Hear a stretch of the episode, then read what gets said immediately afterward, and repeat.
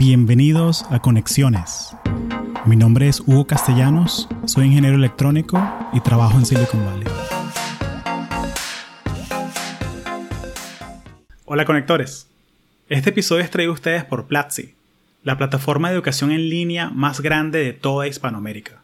Platzi tiene más de 600 cursos en temas como marketing digital, programación, emprendimiento, negocios en línea, SEO, e-commerce y demás. Todos estos cursos son dictados por profesionales de la industria. Platzi es el lugar ideal para repotenciar tu carrera de manera virtual. Y si quieres aprender más sobre Platzi, te recomiendo que averigües y le des clic al link que está en las notas del show, platzi.com barra conexiones.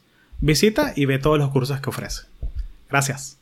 Javier Manzanares, bienvenido a Conexiones. Gracias por hacer el tiempo. Muchas gracias, Hugo. Encantado de estar aquí contigo. Excelente. Oye, me, da, me da una envidia porque tienes esa silla chévere ahí de gamer y yo tengo como que una sillita que me robé en la oficina, así como está chévere. ¿Qué, ¿Qué, estás jugando ahora? Ahorita estoy jugando bastante un juego que se llama Path of Exile. Es un RPG online. Básicamente tienes que eh, crear un, un, personaje, ponerle habilidades, eh, avanzarlo de nivel, le pones eh, un poco de armamento, cascos, armas y todas estas cosas.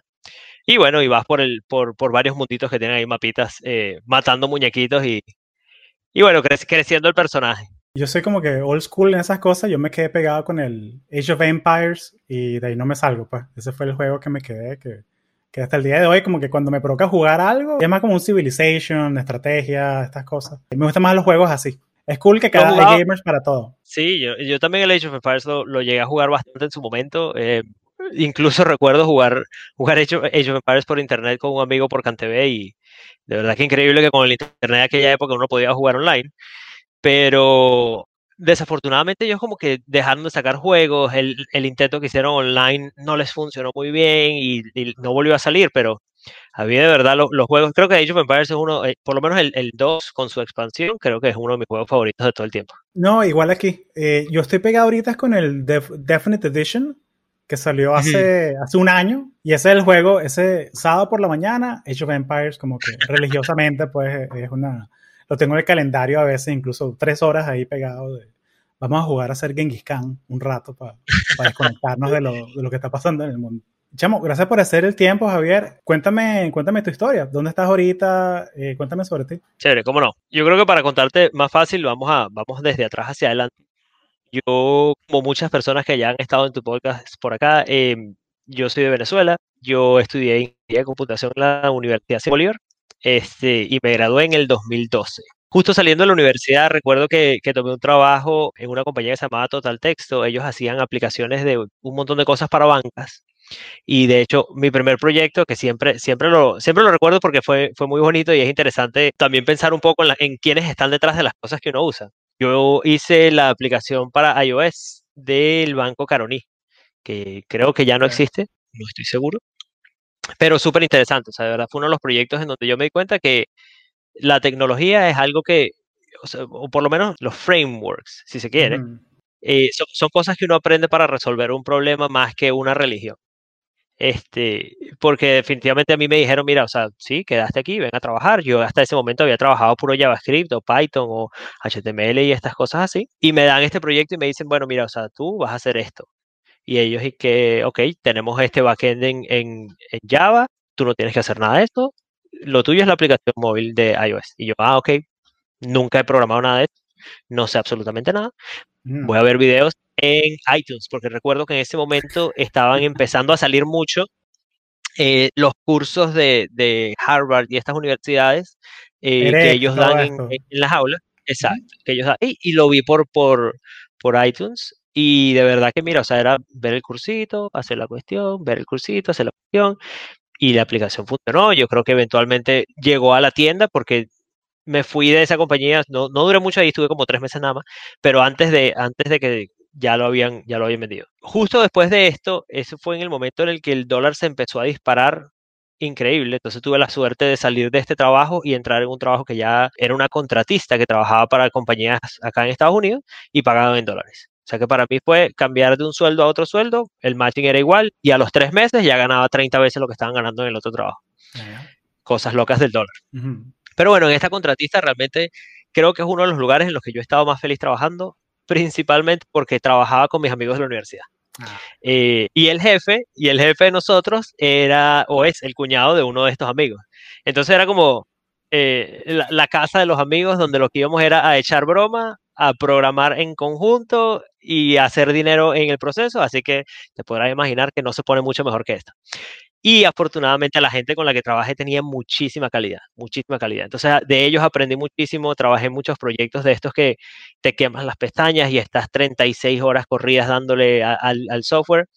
Mala idea. No respondo por la calidad de lo que hicimos después de las 8 horas, pero bueno, igual lo hicimos, el proyecto se logró, se vendió, al cliente le gustó, todo bien. Entonces, muy, muy cómico porque en este sitio, como te digo, o sea, para mí siempre ha sido comparar otros trabajos en los que he estado con la cultura que tenía ahí. Digo, qué, qué bueno sería poder haber mantenido esa cultura en el tiempo. Qué lástima tuvo que abandonar ese, ese nido de, diversión para irse a otro país por la situación del país. Pero bueno, es lo que nos tocó vivir a todos y afortunadamente a través de esta contratista yo, yo estuve trabajando en un proyecto que al principio era otra compañía, esa compañía fue adquirida por, por otra, otra compañía de acá también, ya un poco más grande, fusionaron varios proyectos y al final terminé trabajando para ellos directo por, porque, bueno, es normal. creo que a muchos contratistas les pasa que eventualmente la compañía que realmente es la que está generando el trabajo dice, mira, esta persona me gusta, vamos a traerlo para acá, no sé qué. Bueno, el, el caso de, de, de Silva, que, que, estuvo en el podcast, que ella fue contratista en Google y hizo el cambio, la conversión a, a, full time. ¿Por qué? Bueno, porque básicamente tu cliente es Google y tú estás ahí en campus todos los días y el manager ve tu ética de trabajo, que tú entregas, todas las cosas y se abre algo y aprovechas la oportunidad y transiciona. Sí, en mi caso esa compañía fue Tenex, que era una compañía de bienes, bienes raíces eh, comerciales y fueron los que originalmente nos trajeron para acá al área de la bahía. Estuvimos en San Mateo, de hecho su oficina quedaba en San Mateo y ahí trabajé como por un, año y medio. Es súper interesante. Esta, esa compañía para mí fue una escuela gigantesca de lo que son las startups Porque obviamente uno en Venezuela no conocía mucho de eso. Para uno un emprendimiento era, ah, bueno, mira, un emprendimiento, alguien pone plata y hace un negocio y les va bien y ya. Pero aquí eso es cultura. aquí si no sabes de startups, te va a ir más complicado que a, que a muchas otras personas, siempre y cuando no entiendas cómo funciona, ¿verdad?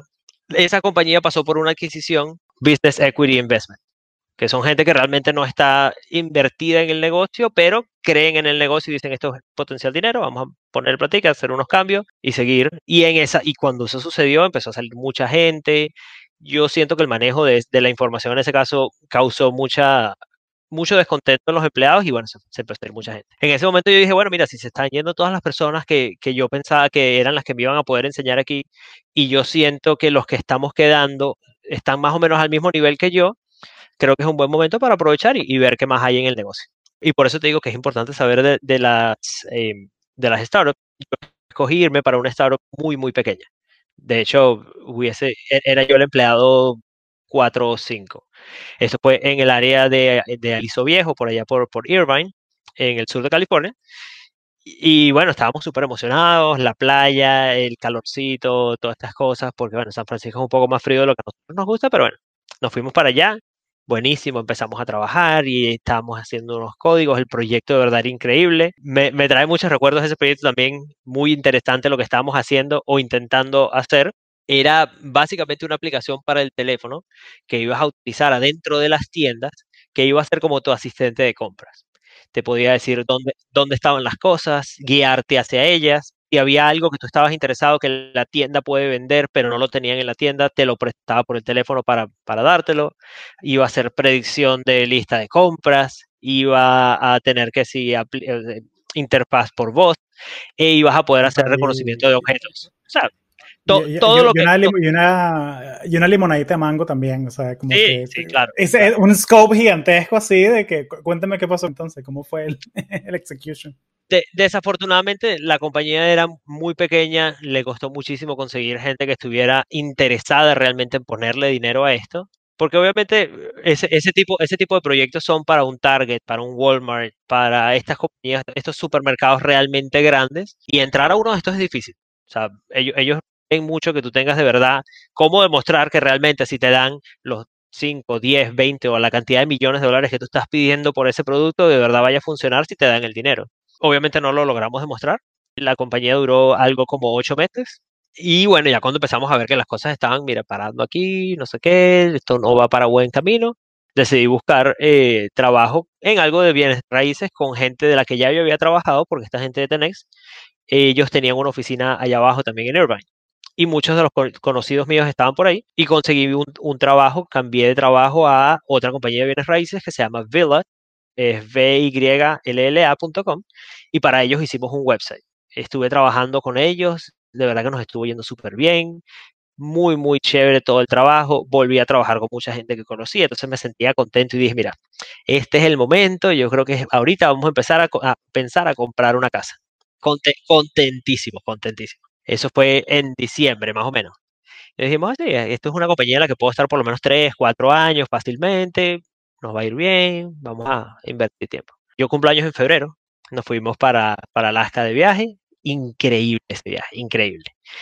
Pero regresando del viaje, el 25 de febrero, bueno, mentira, el 23, 23 o 22 de febrero, mi jefe, mi jefe decide hacer un happy hour de la nada. Él tenía como una semana y media que no iba para la oficina, decide hacer un happy hour y usted ah, bueno, bueno, fino, vamos al happy hour. Y es cómico porque en ese happy hour estábamos todos tranquilos así, una mesa más o menos como con unas 15 o 20 personas que eran los que trabajábamos juntos.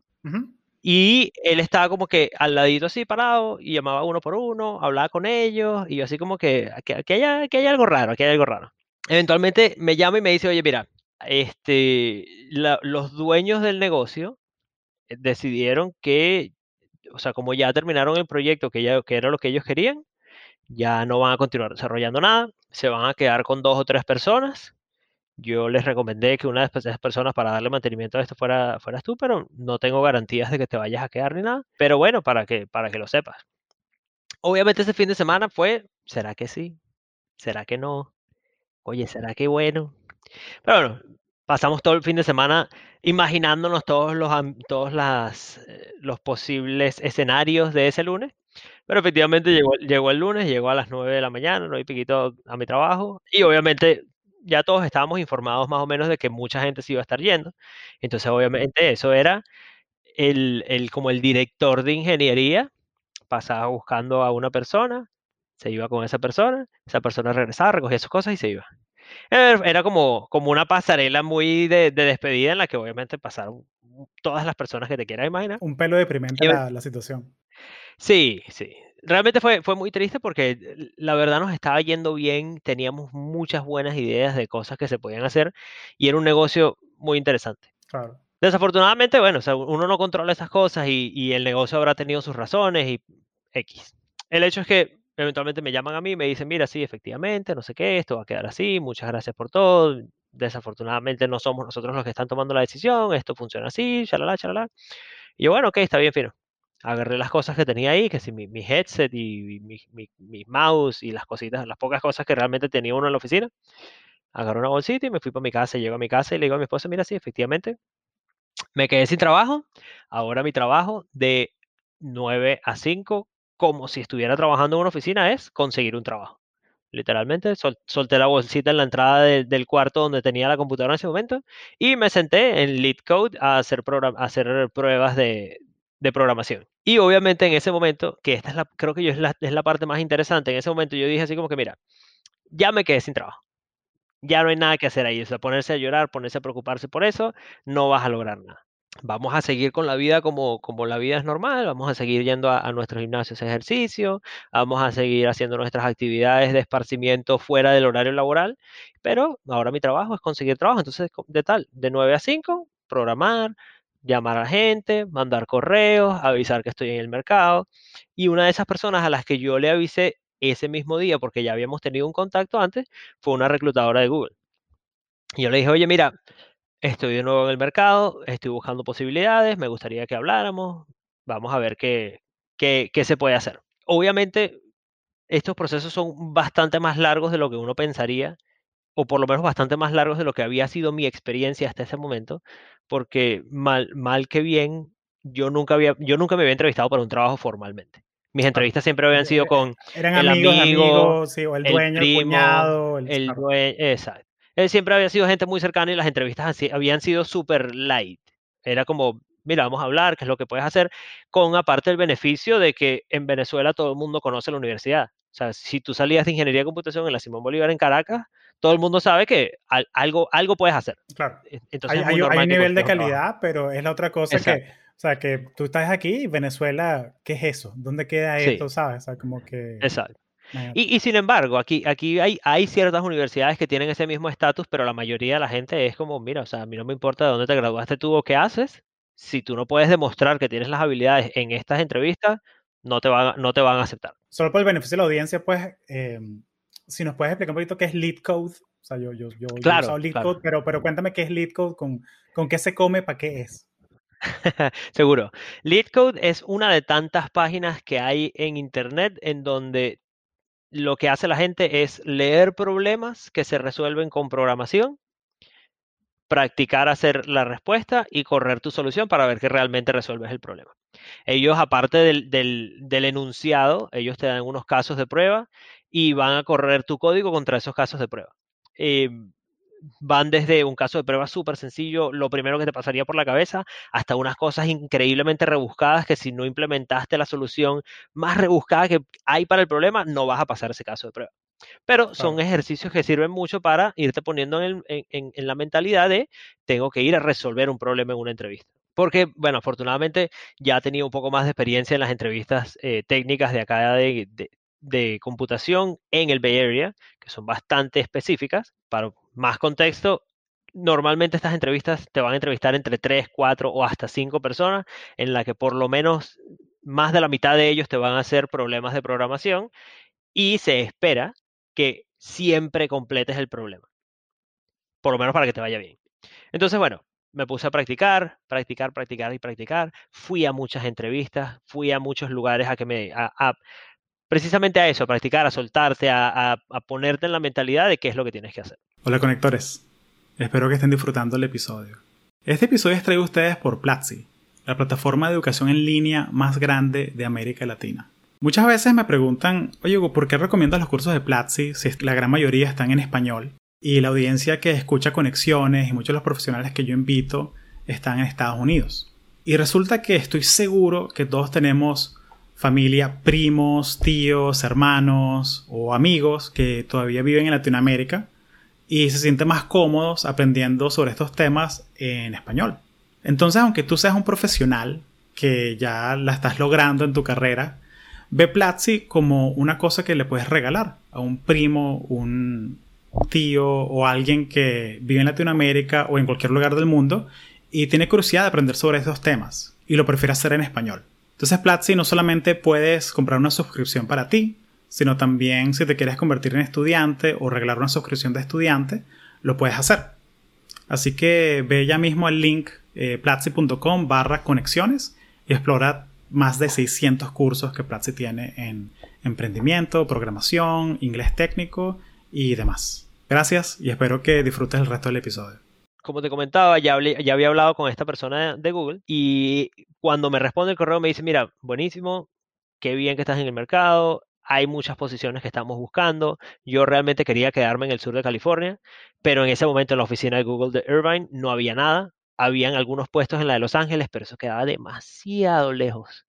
Yo le dije, mira, si me voy a tener que mudar, me puedo mudar al Bay Area, me puedo mudar a Los Ángeles, dame, dame lo que sea que sea en California, yo estoy dispuesto a entrevistarme y, ya después en la parte de selección de equipos, si llego hasta allá, veremos. Me dijo, ah, buenísimo, mira. Eh, en base a tu experiencia y en base a tu currículo, vamos a saltarnos el phone screening. Eso es una entrevista menos que tuve que hacer. Y vente de una vez al, al on-site, que así se llama la entrevista cuando te traen a la oficina de ellos. Y, es literalmente un, un, un, tablero, un whiteboard que tienes que resolver los problemas o, o, es código, escribiendo código. ¿Cómo, ¿Cómo, era el setting más o menos? Te, voy a dar un poquito más de contexto porque creo que una de las cosas que yo he aprendido acá en, en Google y que, eso, que son, ellos son muy específicos en enseñarle estas cosas a la gente cuando entra a trabajar ahí, que es que mm, el mundo es mucho, el mundo es mucho más de lo que uno cree. Hay, hay mucha más gente, hay gente que no tiene brazos y no por eso no pueden trabajar en Google. Hay gente que es ciego y por eso no, y no por eso significa que no pueden programar. Hay gente que no puede hablar y todas estas cosas. Entonces, el formato de la entrevista va a ser lo que sea más cómodo para ti obviamente, y gracias a Dios yo tengo mis dos manos, mis dos ojos y soy totalmente capaz de ir a un whiteboard y escribir, pero también tienen, si te sientes más cómodo con un teclado, puedes hacerlo con un teclado en una pantalla, si por cualquier razón necesitas cosas adicionales para poder hacer tu entrevista, mira, te dan absolutamente lo que necesites para que sea, para que demuestres tu, tu mejor lado en, eso, en esa entrevista. Que por eso te digo, súper, súper interesante porque uno no le da crédito a eso. O sea, uno, uno pensaría, una entrevista es, una, un borrador. Mira, o sea, depende. O sea, si, si eso es lo mejor que tú. si, si, ese es el lugar en el que mejor lo puedes hacer, claro que sí. Pero si tienes otras ideas o, quieres otras cosas, también. Por supuesto. No, tengo un amigo, Corey, que él es, el programador en Microsoft en el área de, de, accesibilidad. Sí. Y precisamente él es, él es ciego. Él es ciego completamente de un ojo y el otro ojo eh, ve perdió el 98% de la visibilidad. Y el programa, y el programa es con un, un ¿cómo se llama esto? Como, como, básicamente es como una, una cortana que le lee el código. Y es muy, muy curioso porque una vez él me lo quería mostrar cómo funcionaba y me lo pone y lo, él lo tiene aceleradísimo, como que un audiolibro a 3x, porque él ya le conoce todas las palabras, él conoce todos los términos y, y, es como que una, es una extensión de los sentidos de él. Pero me parece muy bonito eso, pues, o sea, que precisamente él es ciego, es programador y trabaja en accesibilidad, porque ¿quién mejor que una persona que va a usar el producto todos los días, ¿no? Exactamente, exactamente. Y eso creo que es una de las cosas que uno, que uno también tiene que pensar. O sea, las personas que van a trabajar en las cosas de necesidades especiales, probablemente sea mejor que una persona que es invidente eh, trabaje en darles aporte a, las cosas que son para gente invidente, porque él va a entender mejor el problema. O por lo menos que participe del proceso de creación de todas estas cosas, porque es la persona que realmente te va a decir, oye, mira, sí, esto me ayuda. ¿Sabes? Yo creo que yo pongo un video a 3X en YouTube y no voy a entender absolutamente nada. Bueno, pero, hay gente, que diría que el español venezolano lo hablamos a 3X de cualquier manera, así que... Ah, seguramente, seguramente. Seguramente. Buenísimo. De hecho, si, me quieres, si me quieres escuchar hablando lento, en inglés hablo más lento. Buenísimo. Le pones ahí 0.7x ahí a la, cosa. exacto, exacto. ¿Te, volaron para Mountain View? ¿Llegaste aquí? ¿Cómo fue la, la, proceso? Sí, yo, yo creo que esa, esa, es una de las cosas también que son bien interesantes de, de este mundo acá de, del Bay Area, que aquí no se ahorran en ningún gasto. Eh, si, si ellos creen que tú tienes algo que a ellos les interesa, ellos van a ir hasta donde tengan que ir para que tú vengas a demostrarles si puedes estar acá o no. Entonces, como tú dices, ellos me pagaron el boleto para acá, me pagaron el hospedaje, me pagaron el taxi a la oficina, el día de la oficina te pagan todas las comidas, te pagan la comida del día anterior que llegas y de todo el día que estás viajando, tanto de ida como de regreso, y te dan así, o sea, y no es que te dicen, puedes comer una vez y tienes que comer acá. Este dice, mira, para gastarte en el día, creo que en ese momento eran 75 dólares, gástatelos en lo que tú quieras. Afortunadamente tenía ya yo varios amigos acá de la vez anterior que estuvimos aquí y bueno, y muchos amigos que se han mudado para acá. Entonces me quedé en casa de, Alberto y, Fabi, que ya los conoces. Ah, claro. Bueno, Alberto vino acá el episodio 78, así que... Exacto. Y Fabi estuvo en el episodio 53, creo. Bueno, me quedé en casa de ellos, entonces obviamente fue un viaje súper agradable, bien interesante creo que lo más, lo más curioso de, toda de todo el proceso es que te preparas tanto, tanto, tanto para una entrevista en la que te vas a conseguir gente que tú crees que son, mira, no, o sea, si están en Google son eminencias, ¿sí? esa gente que está ahí está en otro nivel. Y realmente, realmente no, realmente es gente como cualquier otra persona, excepto algunas personas que realmente son increíblemente inteligentes, pero, ¿sabes? es una persona como tú, como yo, que te va a entrevistar, que va a tratar de hacer su mejor trabajo para darte la oportunidad de mostrar tus habilidades en una entrevista y tratar de ser lo más amistoso contigo para que te sientas cómodo. En esa entrevista yo realmente tuve mucha suerte de que en tres de ellas me fue muy, muy, muy, muy bien. En una me fue regular y en otra no me fue bien. Obviamente yo no conocía realmente cómo es el proceso de evaluación. Ahora que estoy de este lado lo conozco un poco mejor. Pero yo salí de esa entrevista y le escribí a, mi esposa y le dije, mira, yo creo, yo de verdad creo que no quedé. Pero no pasa nada, en ese momento ya yo estaba, digamos, tranquilo porque había recibido otras ofertas de trabajo, tenía como, digamos, esa, esa parte del trabajo asegurada. Entonces, bueno, o sea, no se dio, no se dio, no pasa nada, será en la próxima oportunidad.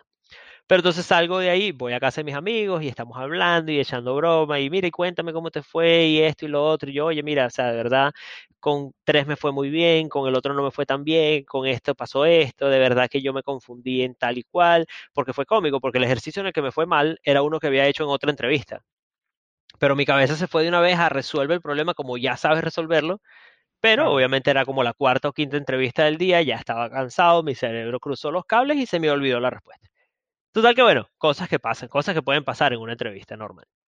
Y bueno, me regresé a mi casa y seguí igual trabajando porque creo que tenía otra entrevista con, con Amazon unos días después. Y bueno, ¿sabes? Esperando ahí a ver que me, que me respondieran. Y efectivamente a los, a los dos, tres días, o, o sea, tres días hábiles, porque se fue, la entrevista fue un jueves, creo que me respondieron el martes. Y me dice la, la chica reclutadora con la que yo trabajaba, me dijo, oye, mira, te fue bien, va a haber una oferta. Bueno, no, no, sé si va a haber una oferta, pero vamos a ir al próximo, eh, a la próxima etapa. Uh -huh. En ese momento entendí un poquito mejor que el proceso es mucho más largo de lo que yo esperaba. Eso no es, te fue bien la entrevista, toma tu, toma tu oferta, como ha sido en otros lugares. Aquí son muchas etapas muy importantes y ahorita si quieres también te las puedo detallar un poquito mejor porque son así. Claro, pero en la primera etapa te dan, te dan tus cinco entrevistas. En Google realmente tratan de hacer el mayor esfuerzo para ser lo más justos posible. Tanto es así que cuando tú das el feedback de una entrevista, tú no puedes decir nada sobre la persona. Tú tienes que referirte a la persona como the candidate. Y no puedes decir más nada sobre No puedes decir él, no puedes decir ella, no puedes decir el alto, el chiquito, nada. Nada que describa a la persona. Tienes que describir única y exclusivamente su performance en la entrevista y decir yo creo que esta persona puede estar aquí por esto, esto, esto y esto, o creo que no le fue tan bien por esto, esto, esto y esto. Y todo tiene que ser justificado. Esas justificaciones que tú das van a un comité. El comité lee eso, que aparte, como te digo, está todo anónimo, y dicen, en base a esto que están diciendo estas cinco personas, tenemos la confianza para decir si sí o si no. Usualmente requieren de que por lo menos la mayoría de las personas hayan dicho que sí porque tienes cinco categorías. Tienes un, tienes un no fuerte, o sea, de, no, no hay ninguna manera en la que yo permitiría que esta persona trabaje aquí. Uh -huh, un sí. me inclino como a que no, me inclino como a que sí, sí, y un sí demasiado, este tipo hay que contratarlo ya. Claro. Creo, creo que son cinco. Me, Pero bueno, más o menos está en un espectro en el que... Claro, me, me, me, gusta ese filtro porque he visto muchas veces reclutando que hay gente que, en otras compañías, ¿no? Que hay gente que dice que, mira, me gusta este candidato, pero no para mi equipo. Claro. Y, y, y, eso es un error, porque la idea es como que tú no quieres contratar a alguien, o sea, si no lo contratarías para tu equipo, ¿por qué lo vas a meter a la compañía? Claro. Al, o no, sea, total, al, equipo grande, ¿sabes? Y, uh -huh. y, me gusta eso de que es de me inclino a que no, o me inclino a que sí. sí. O sea, y, y, es como todo, hay que hacer un control de, del sesgo y todas esas cosas. Exacto. Y lo más interesante es eso, es que, es que te piden que, que justifiques tu respuesta. Tú no puedes decir que no porque no. O sea, a lo mejor uno no lo sabe y eres un racista y tú ves una persona que no cuadra con tus principios o con lo que tú quieres en tu equipo o te cayó mal porque, no sé, le iba al Barcelona y tú le ibas al Real Madrid. Y no, ¿por qué? Porque no. Sí.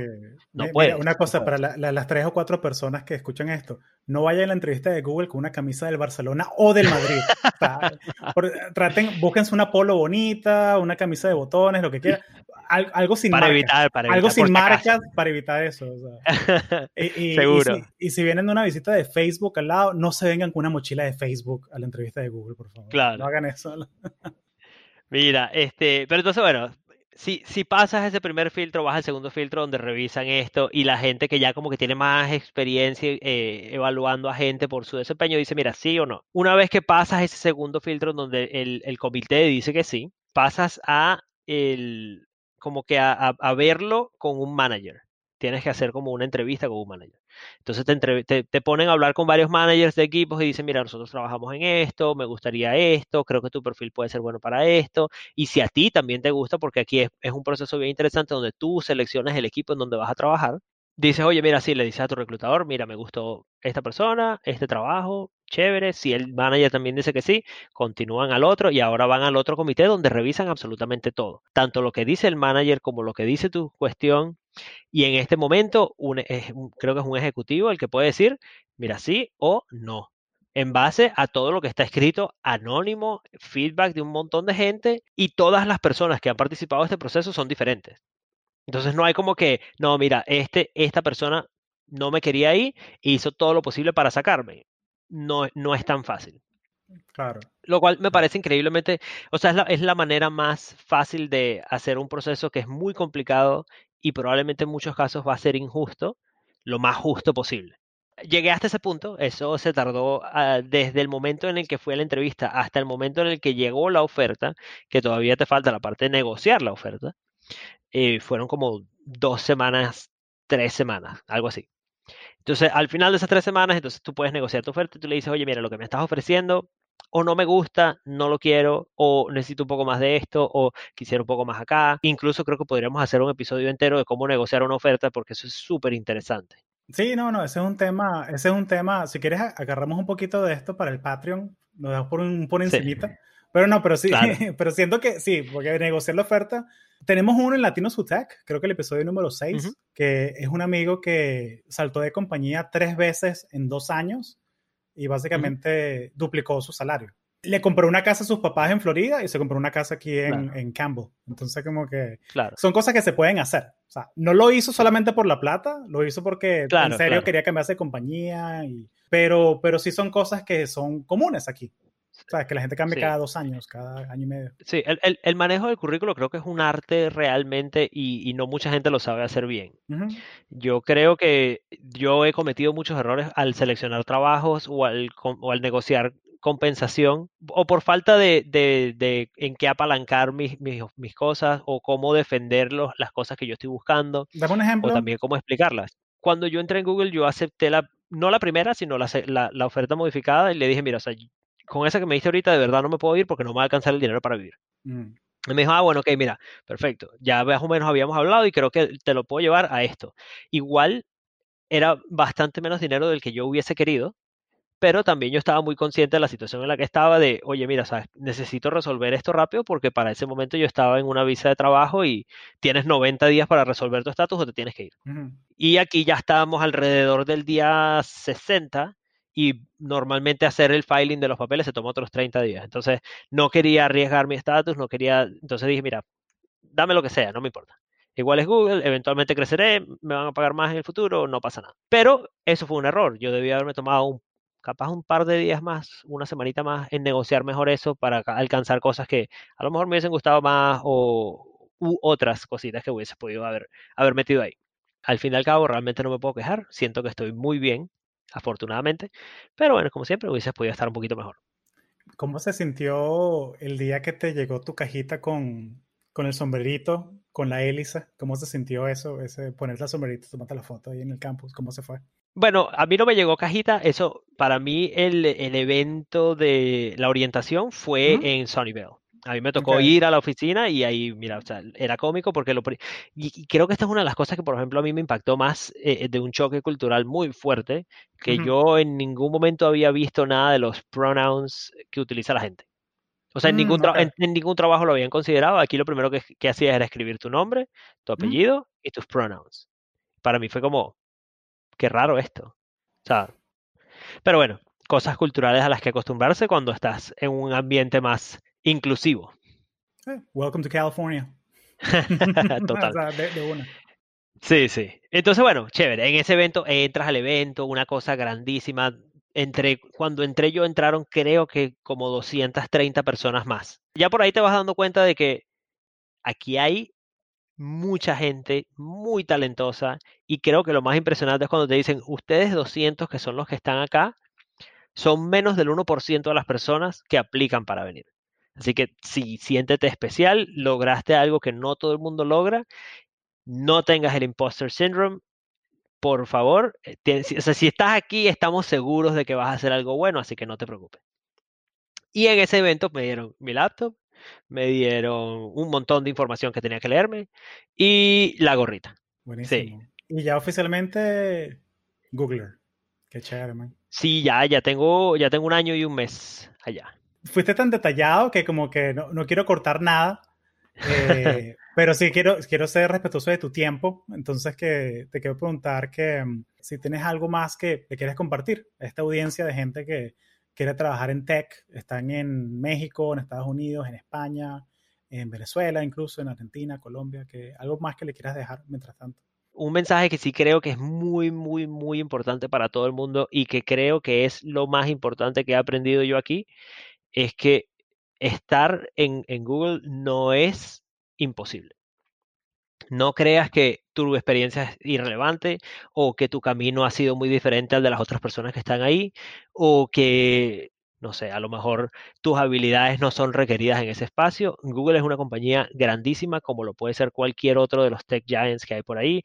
Microsoft, lo puede ser Facebook, Amazon, toda esta gente, ellos reclutan a cualquier cantidad de backgrounds o de, donde vengas, lo que hagas, siempre hay alguien que esté interesado en algo como lo que puedas hacer tú. Tanto como lo dijimos, para una persona que no puede, no puede ver porque tiene, no tiene visión, igual puede ser un programador en Google.